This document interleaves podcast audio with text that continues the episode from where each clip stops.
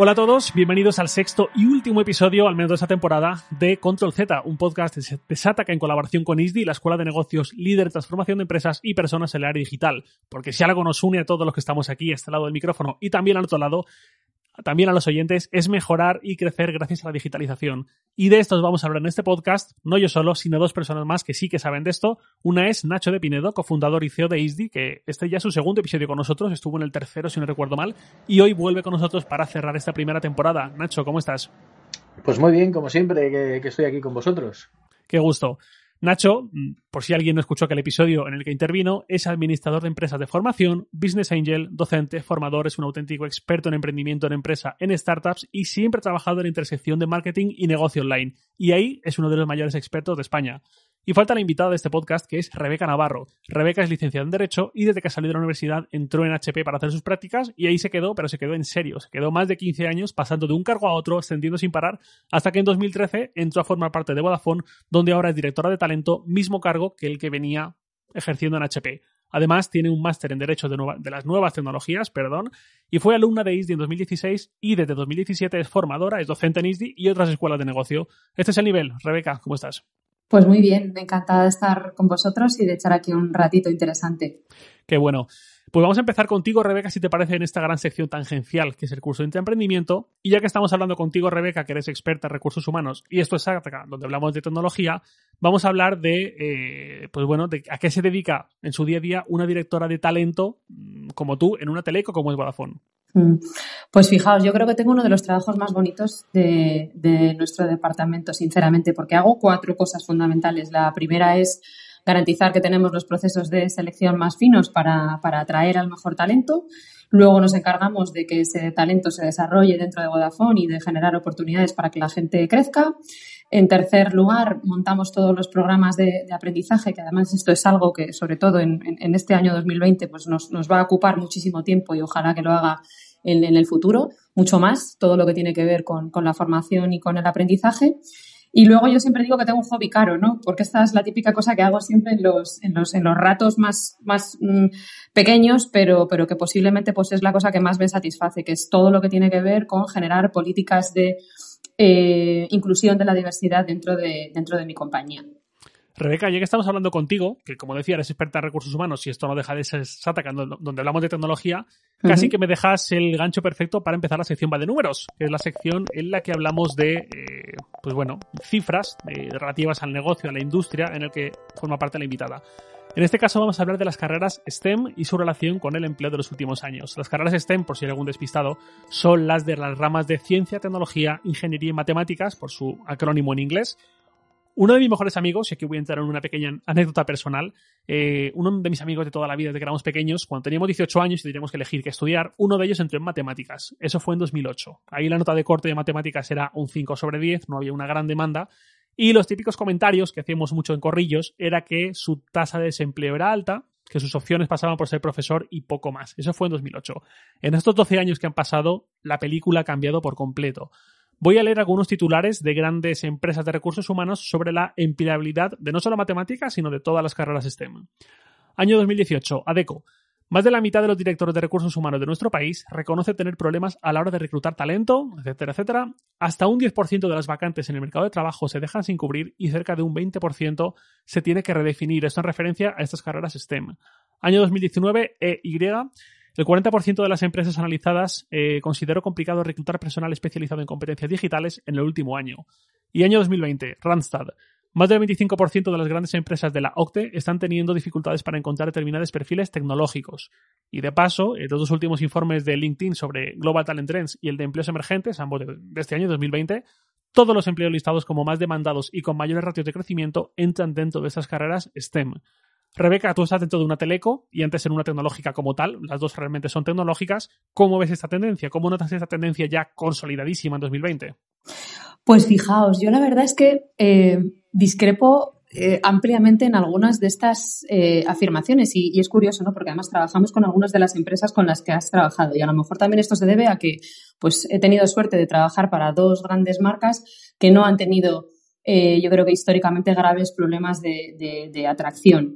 Eh, yo pienso que el mercado de trabajo es, en el área de tecnología, súper inteligente, ¿de acuerdo? Entonces puede haber ocasiones o, periodos en el tiempo donde ciertos roles Em, o ciertos puestos de trabajo se te pueden atascar, ¿de acuerdo? Porque no haya perfiles, ¿no? Ya nos pasó en los 80, por ejemplo, con el tema de los, de los saperos, ¿no? No había gente de SAP y pagabas eh, eh, mm, cantidades astronómicas por fichar a gente que supiera de, SAP.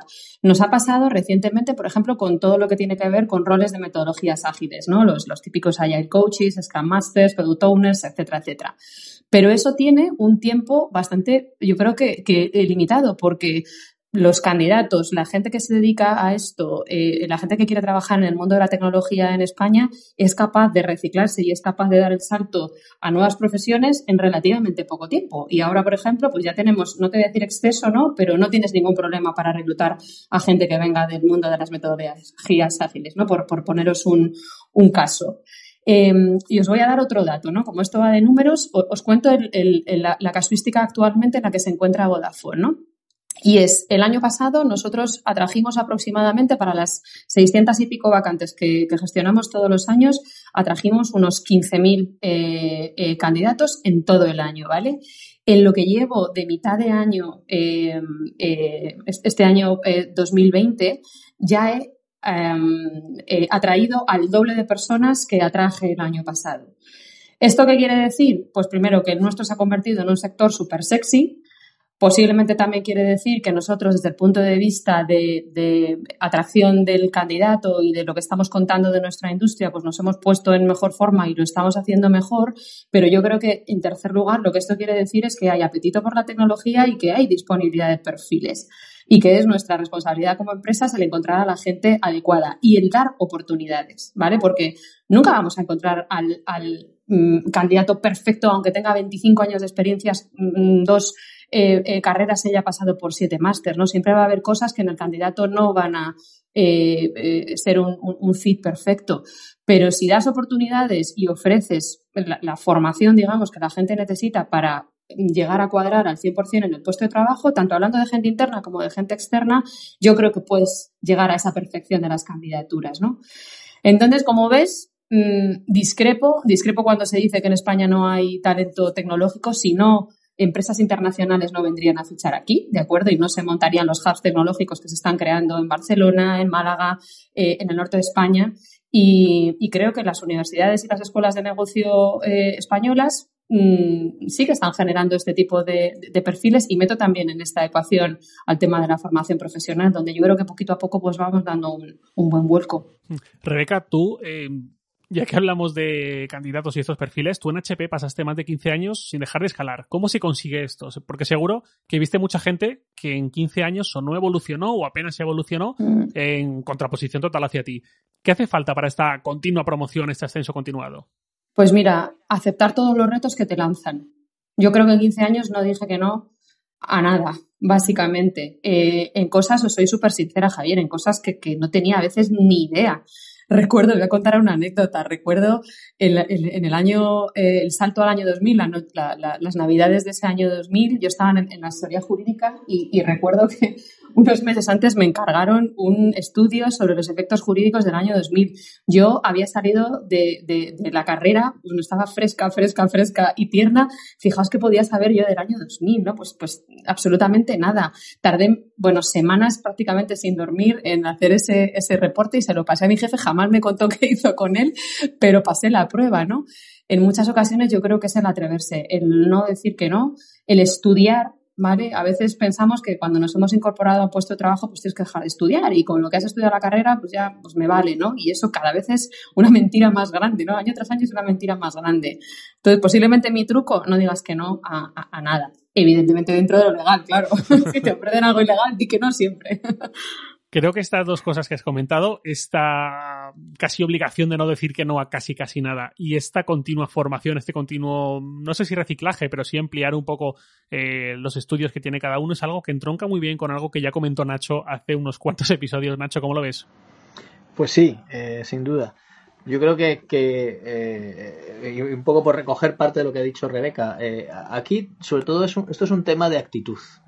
Eh, el, tema de la formación eh, cada vez está más en autoformación cada vez más le estamos intentando que eh, la gente se adecue a las situaciones que, el mercado nos, nos, nos demanda.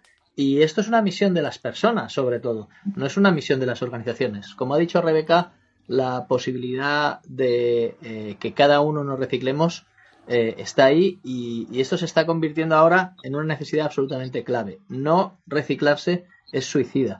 Estamos en un entorno de, de, lifelong learning en el que viviremos mucho tiempo, en el que los mercados y las empresas van a ir cambiando sus, sus parámetros y que lo que nosotros estudiamos hace cinco años probablemente no se adecue a la nueva realidad, con lo cual está en nuestra mano, está en, nuestra actitud el formarnos y adaptarnos a, todas las necesidades que van surgiendo en las empresas. Y como dice Rebeca, el, adaptarse no es necesariamente eh, un proceso que, sea orgánico, costoso y, que, dure mucho en el tiempo, sino que eh, nos podemos adaptar pues a través de un programa tipo máster o a través de, un curso ejecutivo eh, o a través de formarnos nosotros mismos. Hay muchísimas opciones.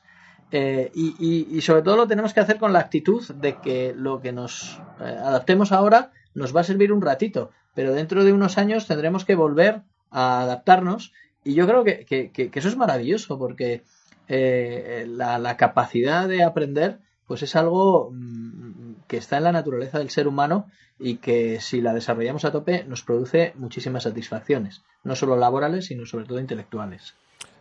Nacho, tú estabas hablando de esta continua transformación y yo precisamente también por eso quería preguntar a Rebeca. Eh, Rebeca, tu carrera profesional empezó hace pues, más de 20 años, a finales de los 90. Tú has vivido la transformación digital de lleno. ¿Cómo ha afectado a tu carrera y cómo la has ido encarando? Sí, pues fijaos, eh, yo hubo un momento en el tiempo en el que me estaba quedando obsoleta y esto lo, reconozco. Fue en el 2015-2016 donde lo que me ocurrió es que eh, ya estaba aquí en, eh, en, Vodafone y comenzaba a no entender algunas de las cosas que desde el punto de vista de negocio comenzaban a, a, ocurrir, ¿no? No entendía a mis compañeros, no, no, sabía, por ejemplo, dentro del negocio digital, fundamentalmente, pues algunos de los conceptos que se estaban eh, manejando al respecto de, pues eso, eh, canales digitales, e-commerce, eh, marketing digital, aplicaciones, etcétera, etcétera. Ahí fue cuando decidí hacerme el programa en el, en el, en el ISDI y fijaos, a mí ahí me pasaron mm, dos cosas. Lo primero es que me pusieron las pilas eh, desde el punto de vista de contenido en todo lo que tenía que ver con, con el tema digital y en segundo lugar fue como una especie de recordatorio de, del nunca dejes de aprender. Es decir, mm, has llegado hasta aquí con todo lo que has aprendido y con toda tu experiencia laboral, pero lo que te ha llevado hasta aquí no te va a llevar eh, 10, 15 años de, de, carrera más allá, sino que te tienes que poner las pilas, ¿no? Y, mm, y a partir de ese momento, fijaos, yo creo que lo tengo más claro que nunca, ¿no? De esa, esa conciencia de tu propia obsolescencia y el, y el saber que lo que sabemos hoy nos va a durar dos, dos años y medio. En Vodafone lo estimamos así. Una competencia técnica de las nuestras, 18, 24 meses. Y, y a los 24 meses te tienes que poner las pilas con, con otro tema, ¿no? Quizá esa conciencia fue la que me llevó a, a, dar también saltos profesionales eh, eh, un poco distintos, a meterme cada vez más en este tema, entre comillas, de transformación digital y a tener claro que tenía que empezar por, por mí misma. Tu caso, Rebeca, me recuerda un poco a este cliché, que como todo cliché es incorrecto, que dice que mm, podemos asociar un perfil de alumno y de docente de ISDI a entornos de startups, de emprendimiento per se, pero tu caso es muy distinto. Tú vienes de dos gigantes, de dos multinacionales eh, y eres la prueba con piernas de todo lo contrario. ¿Cómo afrontas en esos entornos de grandes multinacionales ese intraemprendimiento del que siempre hablamos? Sí, es que eh, a veces las compañías son muy injustas, ¿no? Porque, porque olvidamos el pasado de la gente en muchas ocasiones, ¿no? Yo, fijaos, entré en HP como, como abogado y salí como experta en recursos humanos. Aquí en Vodafone he entrado como experta en recursos humanos y sinceramente no sé cómo voy a salir si es que salgo en algún momento, ¿no? Pero en muchas ocasiones no aprovechamos todas las capacidades que previamente tienen, tienen las personas, ¿no? En mi caso, por ejemplo, yo era experta en negociación de, acuerdos de outsourcing, ¿no? Oye, ¿por qué no puedo de alguna forma reciclar ese, ese conocimiento en otra cosa en el futuro y aprovecharla en, en, otro sitio? Además de, oye, que me puedo reciclar además en la actualidad y puedo hacer eh, eh, otras cosas, ¿no? Yo creo que el, punto y la dificultad de, de gestionar talento es precisamente esta, ¿no? Detecta el talento oculto que tienes en tu organización que, en muchas ocasiones está ahí y no estás levantando la vista y no lo estás eh, viendo y reconoce el que ese talento tiene ese derecho y tiene esa obligación y, y, la belleza que hay en ese, en ese reciclaje de los conocimientos que tiene la, gente, ¿no? Yo creo que ahí es donde está la belleza del trabajo que, que, yo tengo, ¿no? Eh, a mí me parece precioso, a otra gente pues pensará que es una patochada de recursos humanos, ¿no? Pero es mi sincera opinión. Mm, ¿Cómo lo ves tú, Nacho? Bueno, eh, yo una puntualización simplemente, lo, que te había comentado antes de, habías comentado que ISDI estaba muy enfocado a emprendimiento, realmente está enfocado tanto a emprendimiento como a intraemprendimiento. Lo que más estamos haciendo precisamente es ayudar a cambiar el mindset de gente que está trabajando en una empresa para que eh, ayude a la transformación digital de, esa empresa. Y, estoy totalmente de acuerdo con Rebeca en el sentido de que eh, entramos en un entorno de habilidades fluidas. Eh, el hecho de haber estudiado una carrera en el pasado no tiene por qué condicionarte la posición que vas a tener en una empresa ni lo que vas a hacer en el futuro. De hecho, eh, eh, una de las cosas que comentaba antes Rebeca también apoya esto que te voy a contar. Eh, yo ahora mismo, mucha gente que está trabajando en temas de data analytics o en temas de marketing automation no viene del mundo de las ciencias siquiera. Es gente que trabajaba en filosofía o en periodismo o en cualquier otro sitio y que de repente se recicló y, se enamoró además de, ese, tipo de trabajo. Y probablemente esas mismas personas dentro de unos años estén trabajando en otra cosa que no tiene nada que ver. Entonces, eh, el, hecho de entender nuestra carrera profesional como algo que eh, lo eliges cuando sales del colegio y que te va a marcar toda la vida, pues, pues es un poco absurdo, teniendo en cuenta además que el entorno es, es cambiante, ¿no? Y, que además, eh, fíjate, hay una cosa que también se ha comentado, que es lo que las empresas están demandando ahora mismo, es que no, no se estudiaba en las carreras hace 5 o 6 años. Es decir, la gente que está saliendo ahora de la universidad no lo ha, no lo ha estudiado. Eh, por eso, por ejemplo, nosotros hemos tenido que crear un programa que se llama el Digital MBA, que es un máster que lo que hace es adecuar a la gente que ha salido de la carrera a lo que eh, el mundo laboral está demandando, porque lo que estudiaron realmente se diseñó en una época que no tiene nada que ver con, la actual. Hmm. Tú hablas de, como has dicho Nacho, esta, esta realidad cambiante, estas habilidades fluidas, ¿te referías, verdad? Sí, sí. Básicamente, eh, eh, tú fíjate, una de las cosas que hacemos en ISDI es, es hacer un concepto que se llama pre-skilling. Eh, muchas escuelas de negocio eh, trabajan en, upskilling, que es habilidades que la gente aprendió, eh, llevarlas a, su excelencia, ¿no? Subirles ese nivel de esa habilidad. Eso lo hacemos en ISDI, pero sobre todo en ISDI hacemos reskilling, que es, oye, no te voy a enseñar habilidades que ya sabes y que te enseñaron en la universidad, te voy a enseñar nuevas habilidades, habilidades que no existían cuando, cuando tú empezaste a estudiar o cuando tú empezaste a trabajar. Y además voy a hacer pre-skilling, que significa que te voy a formar el cerebro, el mindset, la, actitud, de manera que las nuevas habilidades que van a surgir dentro de unos años estés preparado para asumirlas de una manera más rápida. Eh, ese es el, formato mental, ese es el mood en el que tenemos que vivir. Ser muy conscientes de que el mundo va a cambiar a más velocidad todavía de lo que ha cambiado en estos últimos años y que no tenemos más remedio que adaptarnos y además hacerlo desde, desde el optimismo, desde eh, el punto de vista de que cuantas más cambios haya, pues mejor, porque más necesidades tendremos para aprender y más vamos a crecer como profesionales y como seres humanos. Este, este matiz me recuerda mucho a un término que he escuchado bastante en este podcast, sobre todo de, pues, obviamente, la gente que ha pasado por IDI, que es el de optimista digital. Hmm. Pues sí, el optimismo digital es primero darse cuenta eh, de que no estamos en un, en, un, en una época de cambios, sino en un cambio de época, asumir esto, ¿vale? Y asumir que esto es un cambio de época como muchos ha habido en, la historia de la humanidad, como cuando pasamos de la Edad Media al Renacimiento, y que estos cambios de época no tienen marcha atrás. Y ante estas, eh, estas situaciones, el ser humano solo puede hacer dos cosas. Una es esconder la cabeza debajo de la mesa y pretender que esto no va con, nosotros, ¿vale? Que esa es muy típica, ¿vale? Pero la, realidad es que por poco que te asomes te vas a dar cuenta que sí que tiene que ver contigo, ¿no? Y, la segunda opción es asumir este cambio e intentar surfearlo, intentar surfearlo y intentar además en este proceso sacar lo mejor del cambio para ti como persona, para ti como profesional, para ti como miembro de una empresa como Vodafone y para ti como parte integrante de la sociedad. En esta línea de habilidades fluidas y, cambio de época, eh, es algo que me recuerda en cierta forma precisamente al sector tuyo, Rebeca. Tu empresa actual es una teleco, las telecos también han protagonizado y al mismo tiempo han sufrido la transformación digital en los últimos 10-15 años y han cambiado mucho, tanto por convicción como un poco a la fuerza, adaptándose a las propias tendencias de mercado. ¿Dónde ves tu sector, no solo tu empresa, sino todo tu sector dentro de otros 5, otros 10 años?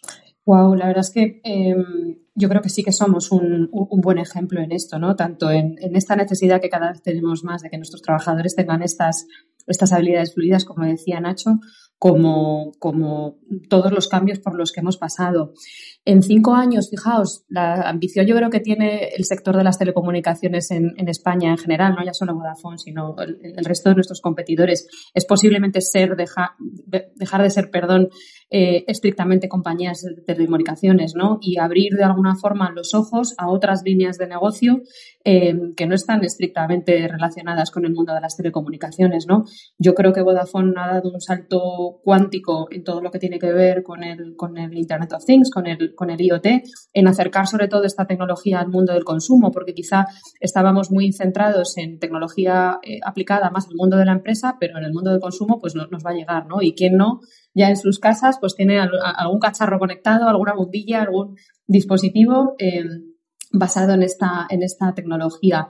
Yo creo que las posibilidades que nos va a ofrecer el, 5G no podemos ni imaginarlas todavía, todos los casos de uso que va a tener para nosotros como, como, pues bueno, como consumidores. Eh, y, yo os diría que de nuevo, todo lo que tiene que ver con el, con el Big Data y la, analítica de datos a, nivel masivo es algo que, de nuevo, pues nos tiene que reportar como consumidores muchas más satisfacciones de las que estamos viendo todavía a fecha de hoy.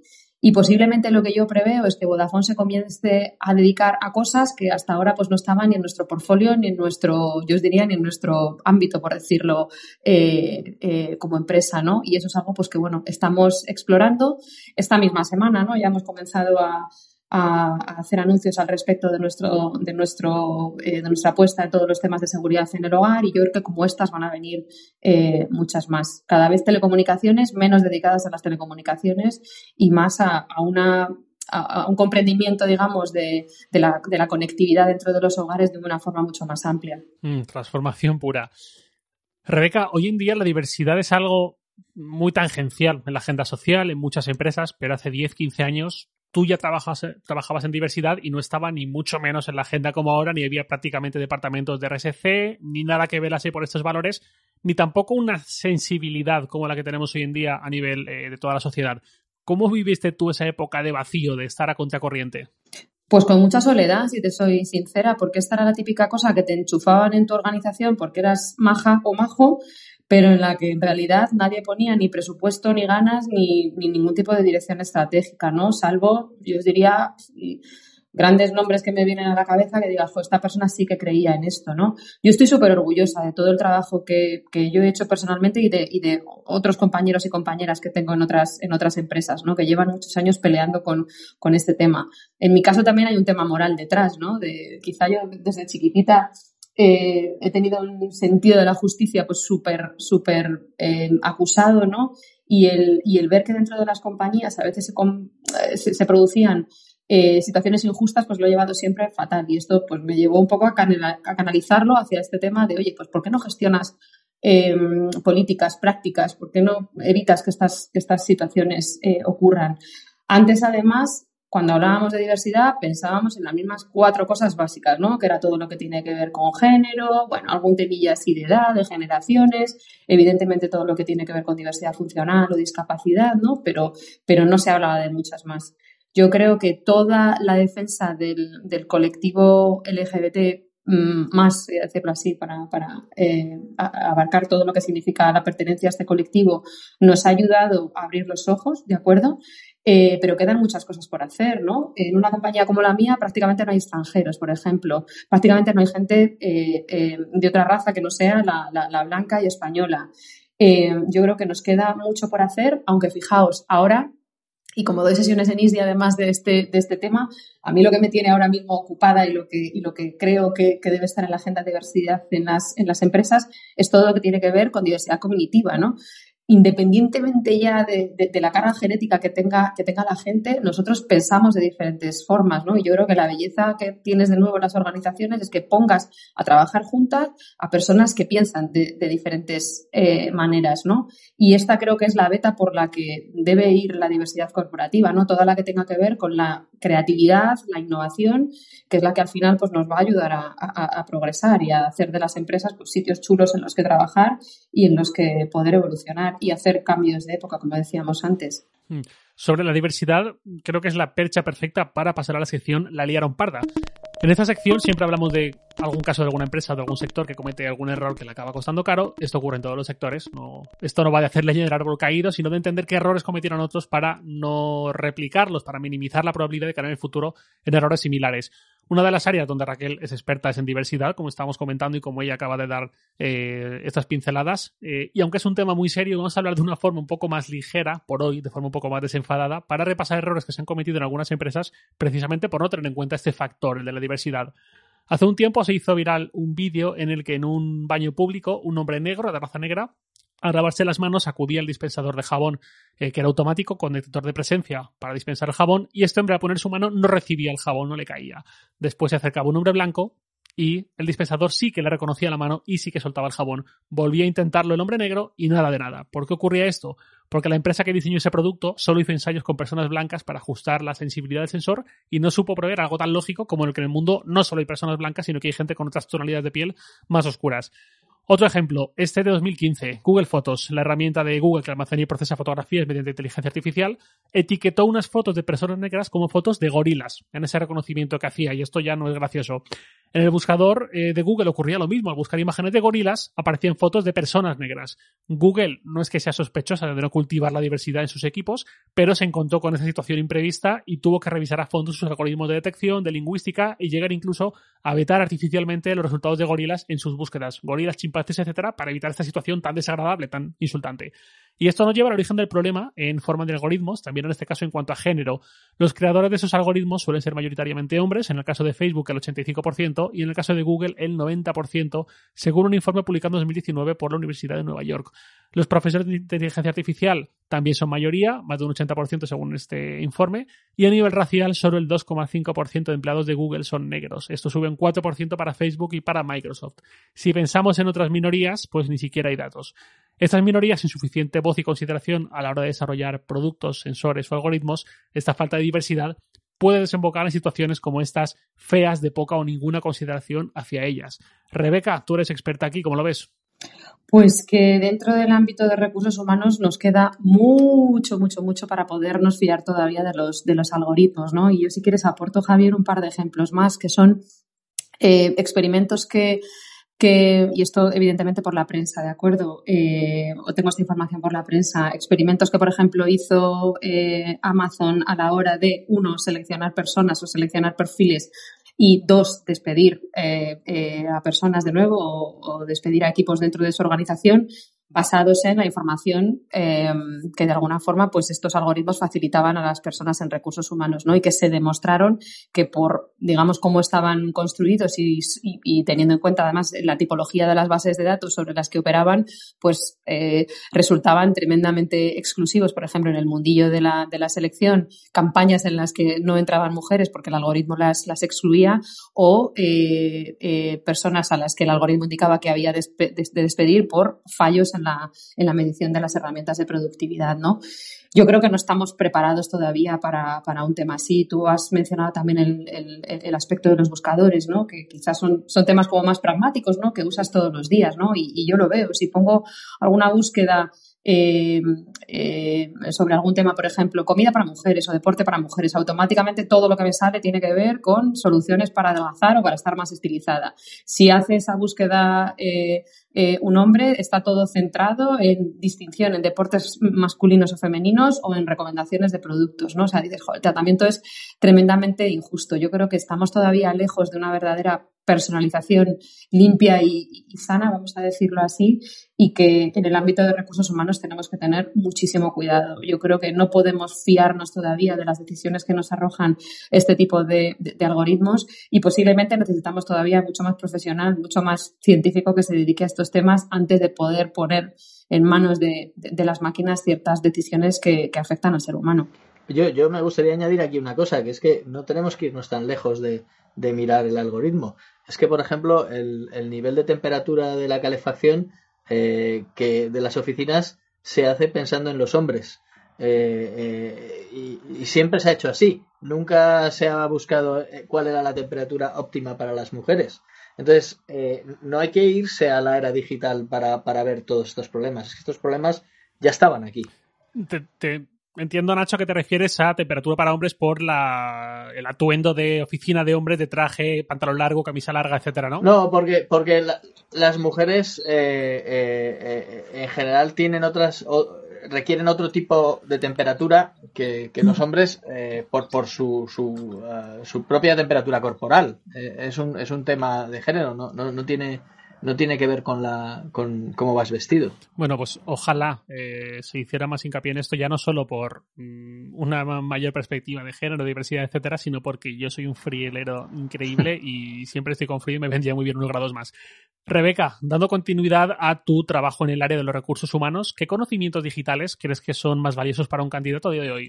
Uf, es que yo no excluiría ninguno, ¿sabes? Mira, nosotros tenemos súper claro el, marco de las ocho competencias eh, de las que habla la Unión Europea y te diré que de todas esas ocho competencias, desde luego, no nos, no, nos falta, en, eh, digamos, en nuestro repositorio eh, ninguna.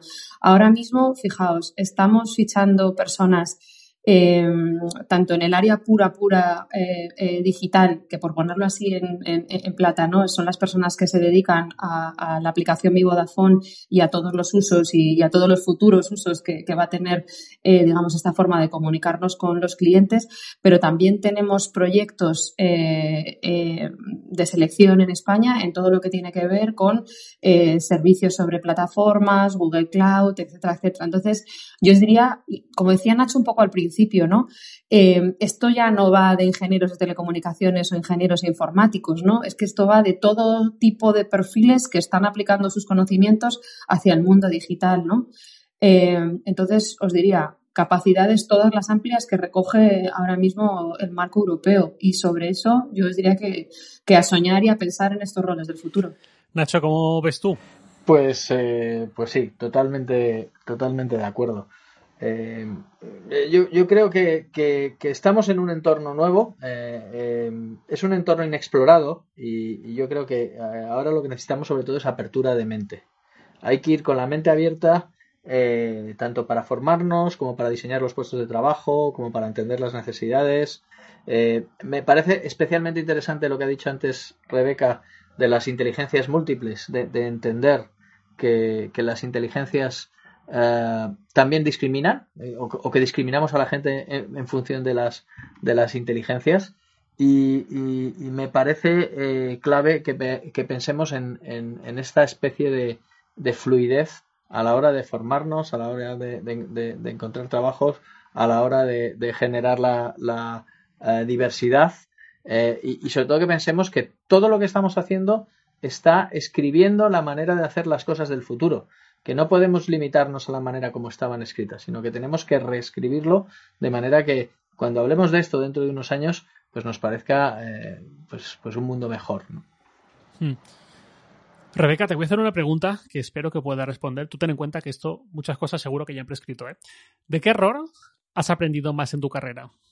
Buf, he cometido tantos, pero posiblemente el mayor es no haber pedido ayuda ocasiones en las que piensas que tú puedes con un proyecto que lo sabes todo, yo solita, yo solita, ¿no? Que es algo en lo que yo creo que a muchas de mi generación nos han, nos han criado, ¿no? En tú puedes hacerlo todo sola y tú eres superwoman y haberme pegado castañazos mm, por no haber pedido ayuda a tiempo o por reconocer que hay gente que sabe más que tú y, a lo mejor darle entrada en tu, en tu proyecto, ¿no? Entonces, procuro, ahora que ya soy más mayor, procuro pedir ayuda si veo que no van a salir eh, las cosas a tiempo o con la calidad eh, requerida y, y reconocer tus propias limitaciones, ¿no? Que algunas a veces son de, del propio tiempo del que dispones, algunos son intelectuales, oye, no alcanzo a entender esta variable o este tema que tú me estás, me estás comprendiendo y, dar paso a gente que sabe más que tú o que tiene más tiempo que tú y más, eh, eh, y, más disponibilidad.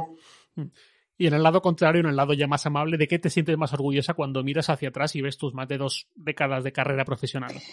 Pues mira, yo te diría que varias cosas. Posiblemente el haber ayudado a gente más joven que yo a encauzar eh, su camino de alguna forma y el haber...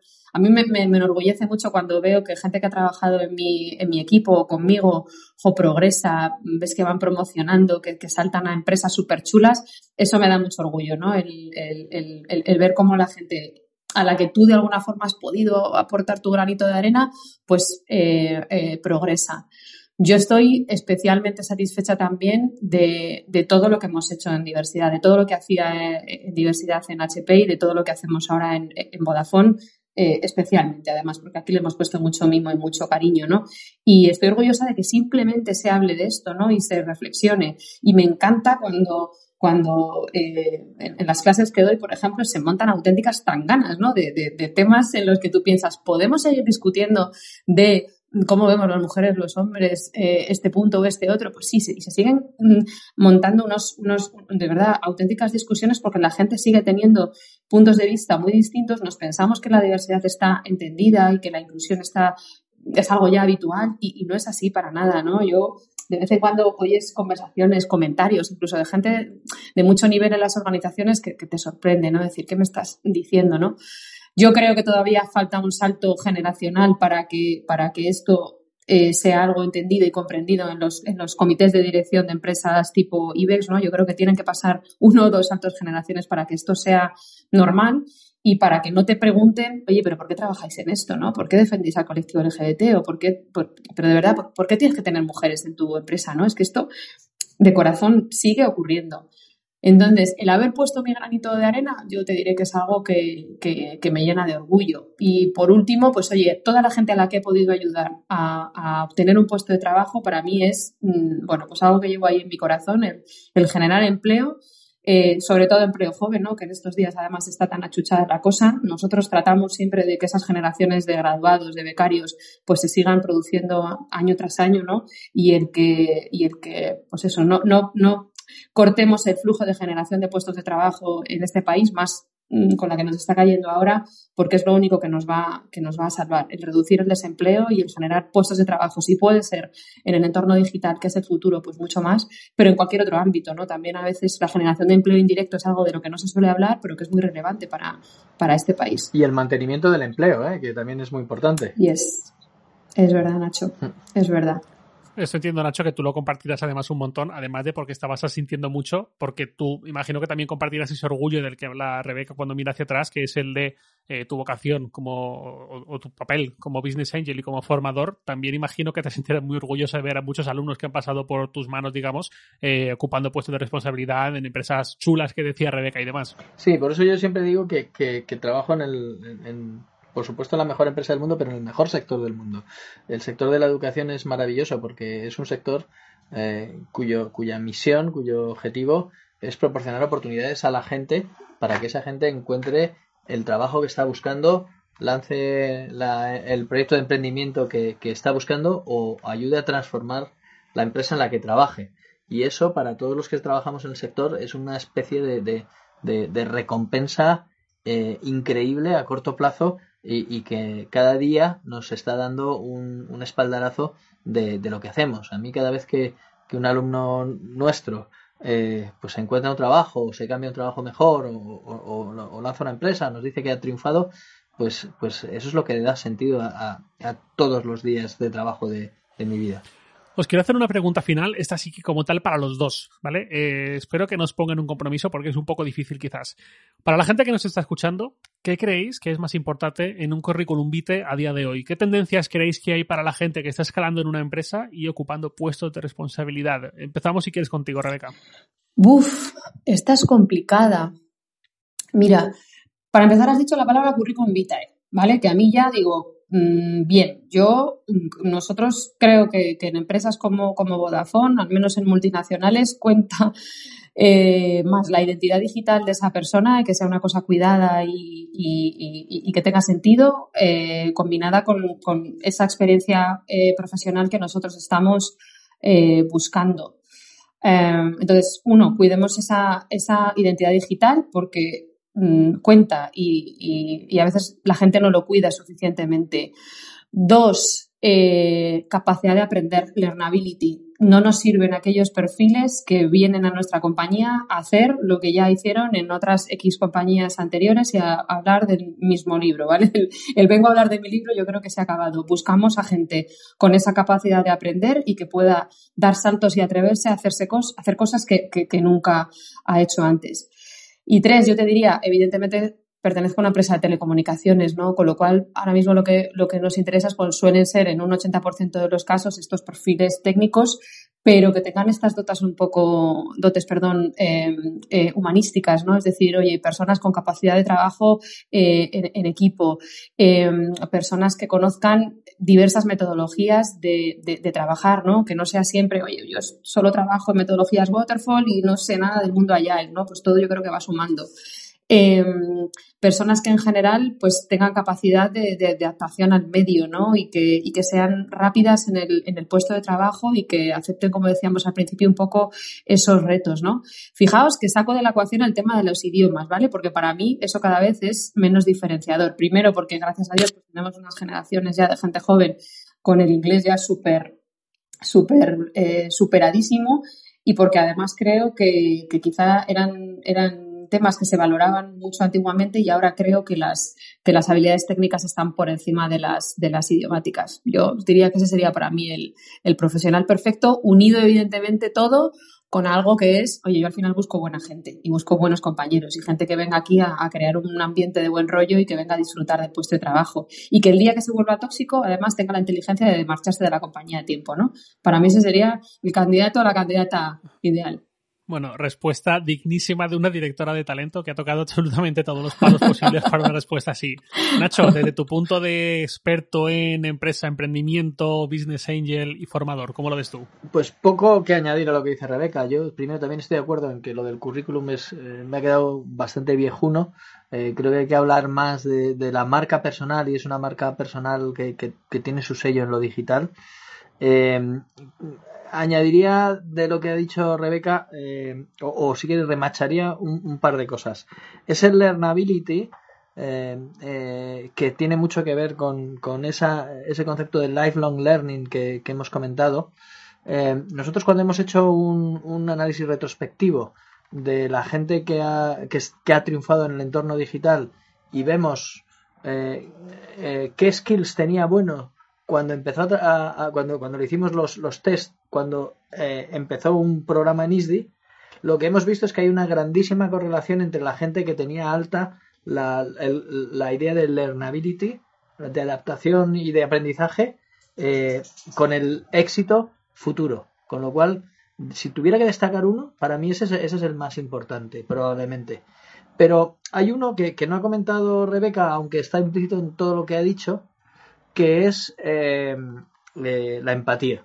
Eh, yo creo que la empatía tiene mucho que ver con, ese trabajo en equipo, con esa, ese darse cuenta de cuando estás haciendo las cosas bien o cuando las estás haciendo mal, en ponerse en el lado del cliente o ponerse en el lado de, tu cliente interno cuando estás trabajando en una empresa.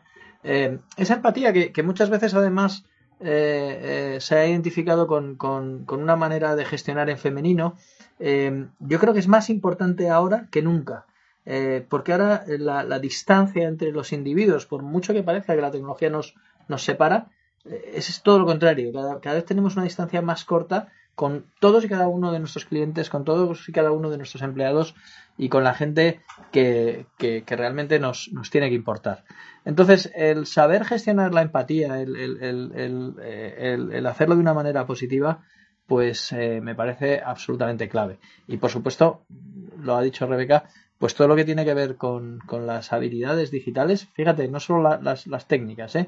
las habilidades, las, las metodologías eh, y los, los mindframes de, de la era digital, pues son absolutamente clave. Bueno, pues esto ya está acabando, ya está tocando su fin, pero quien escuchó todos los episodios anteriores ya sabe que en Control Z hay una última sección más cortita, donde Rebeca te toca esta vez a ti. Nos tienes que responder brevemente contándonos tus imprescindibles, tus favoritos. Ahora lo vas a entender de todo. Simplemente respuestas directas. ¿Preparada? Venga. Venga, empezamos con tu libro favorito. Trainspotting, de Irving Welsh. Tu cita favorita. Que la cultura no prohíba lo que la biología permite. Que no es mía esta, esta cita, es del libro eh, Sapiens, escrito por Yuval Noah Harari, y que dedica un capítulo maravilloso a, la diversidad y a la inclusión ya desde los tiempos del Homo sapiens. Fantástico el filósofo israelí, si no me equivoco, ¿verdad? Vamos con otra que es tu truco de productividad favorito. Pues mira, este es uno de Outlook que me enseñó una persona hace por lo menos 20 años y que he seguido y es no pierdas el tiempo montando carpetas ni clasificando correos. Todo a un saco grande de años si acaso y mete ahí todo lo enviado y lo recibido, pero no pierdas tiempo clasificando correos electrónicos. Nuevamente vas a contracorriente, veces, Rebeca. Eh, vamos con el consejo más útil que te han dado nunca, aparte de esta técnica de gestión del correo. Nunca dejes de aprender. Bueno, Rebeca, la pregunta que te dejó a ti la anterior invitada, sin saber que serías tú, ¿quién la responderías? Esta pregunta te la dejó Raquel Nebreda, de Sopra Esteria. La hizo de forma abierta, se explayó con ella, pero vendría a ser la siguiente. ¿Cuál de esas disciplinas que vienes trabajando pero aún no es mayoritaria, cuál piensas que va a imponerse en el futuro? Uf, pues es una buena pregunta, pero mm, yo creo que tengo la respuesta clara, fijaos, y para mí sería la programación. Eh, yo creo que tener conocimiento sobre código será necesario por dar una cifra, en más de la mitad de los empleos del, del, futuro. Hay mm, demanda creciente de profesionales en, en, este sector y yo creo que además cuanto más chiquititos empecemos, eh, mejor. Hay muchos beneficios para eh, que, en, que, la enseñanza de la programación se comience pues desde que somos niños, ¿no? Aprendemos a pensar y a resolver problemas, mejoramos su creatividad, comprenden yo creo que mejor el, el mundo que les, que les Y, esto cambia la forma en la que interactúan con las tecnologías desarrollan pensamiento lógico, mejoran su, su eh, resiliencia, dado que aprenden a ser perseverantes frente a los errores que puedan surgir, con lo cual programación a cualquier edad y cuanto antes eh, mejor. Wow.